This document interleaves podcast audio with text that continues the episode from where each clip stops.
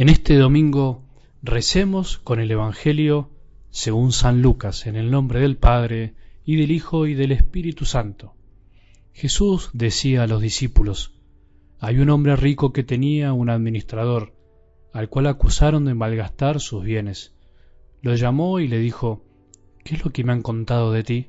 Dame cuenta de tu administración, porque ya no ocuparás más ese puesto. El administrador pensó entonces, ¿Qué voy a hacer ahora que mi señor me quita el cargo? ¿Cavar? No tengo fuerzas. ¿Pedir limosna? Me da vergüenza. Ya sé lo que voy a hacer para que al dejar el puesto haya quienes me reciban en su casa. Llamó uno por uno a los deudores de su señor y preguntó al primero ¿Cuánto debes a mi señor? Veinte barriles de aceite, le respondió. El administrador le dijo Toma tu recibo, siéntate enseguida y anota diez. Después preguntó a otro ¿Y tú cuánto debes? Cuatrocientos quintales de trigo, le respondió. El administrador le dijo Toma tu recibo y anota trescientos. Y el señor alabó a este administrador deshonesto por haber obrado tan hábilmente, porque los hijos de este mundo son más astutos en su trato con los demás que los hijos de la luz. Pero yo les digo, gánense amigos con el dinero de la injusticia, para que el día en que éste les falte, ellos los reciban en las moradas eternas.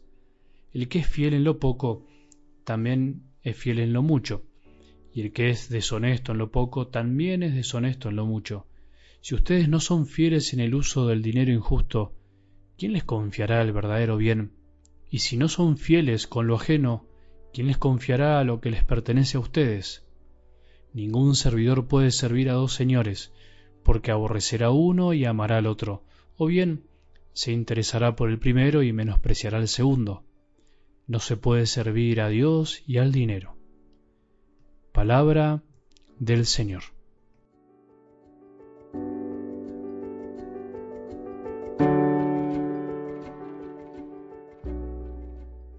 Buen día, buen domingo. Espero que este domingo nos encuentre bien unidos al Señor el domingo es para descansar un poco, para estar en familia y para unirnos más plenamente a nuestro Señor que siempre está en todo lo que hacemos, especialmente en lo cotidiano, cuando estamos haciendo lo que tenemos que hacer, pero también cuando nos apartamos y nos tomamos el tiempo para estar con Él. No pensemos desde algo del Evangelio de hoy que Jesús alaba esa viveza de este hombre a costa de utilizar cualquier medio. Acordémonos que el fin no justifica los medios. Jesús alaba la astucia, la rapidez y de algún modo la prudencia con la cual obró este hombre deshonesto. Eso no hay que olvidarse, que no dejó de ser deshonesto por ser alabado por Jesús. En realidad, no olvidemos también que es una parábola. Muchas veces somos así de rápidos para hacer lo que nos conviene, para quedar bien parados, como decimos, para ejercer esa viveza que mira el propio interés, pero somos muy lentos en pensar y ser inteligentes para hacer el bien, porque como dice hoy, los hijos de este mundo son más astutos en su trato con los demás que los hijos de la luz. Imaginémonos cómo cambiaríamos el mundo si pusiéramos tanto empeño todos en hacer el bien. Hay muchos que lo hacen, muchas personas que ponen todo su corazón y sus pensamientos en lograr que el dinero, sus bienes, lleguen a todos los que no tienen, a todos los que sufren injusticias. Es verdad, hay muchos hijos de la luz inteligentes y astutos. Tenemos que imitarlos también, pero también tenemos que reconocer que en la Iglesia a veces somos un poco lentos para hacer el bien o no ponemos toda nuestra inteligencia al servicio del amor y de la caridad. Al mismo tiempo Jesús plantea algo fuerte y que se contrapone. Dios o el dinero, dinero con mayúscula, el Dios dinero diríamos nosotros. Las dos cosas juntas no se pueden servir, Dios o el dinero. Ese dinero que en el fondo no es el problema, sino lo que nos permite, lo que queremos hacer con él, todo lo que nos posibilita. Para nosotros el dinero es un medio para hacer cosas, en definitiva, no es malo, nos posibilita lo necesario, pero también nos permite tener y tener más cosas más allá de las necesarias. por ejemplo, para estar seguros, porque le tenemos miedo a todo lo que vendrá, para estar bien, porque pensamos que el bien pasa por una comodidad y tranquilidad meramente material, para vivir y tener lo necesario, pero también para inventarnos necesidades que en realidad no necesitamos. Cuántas necesidades nos ha inventado el mundo moderno astuto para que nosotros vivamos convencidos de que sin ellas no podemos vivir.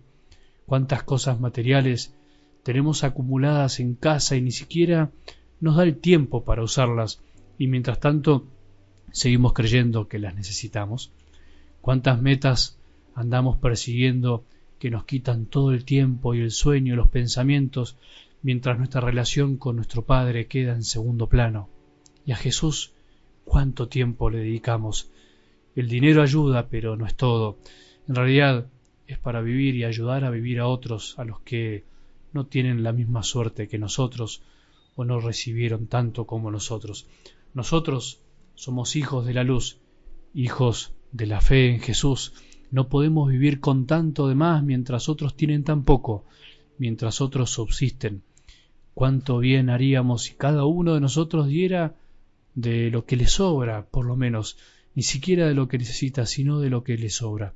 Los hijos de este mundo fueron muy astutos para crearnos miles de necesidades que desde hace unos años ni siquiera imaginábamos. Nosotros tenemos que ser tan o más astutos como ellos para rechazar lo que no necesitamos y para no caer en esa trampa de la idolatría del dinero y para ser así de astutos en hacer el bien a tantos que necesitan de nosotros. Que tengamos un buen domingo y que la bendición de Dios, que es Padre misericordioso, Hijo y Espíritu Santo, descienda sobre nuestros corazones y permanezca para siempre.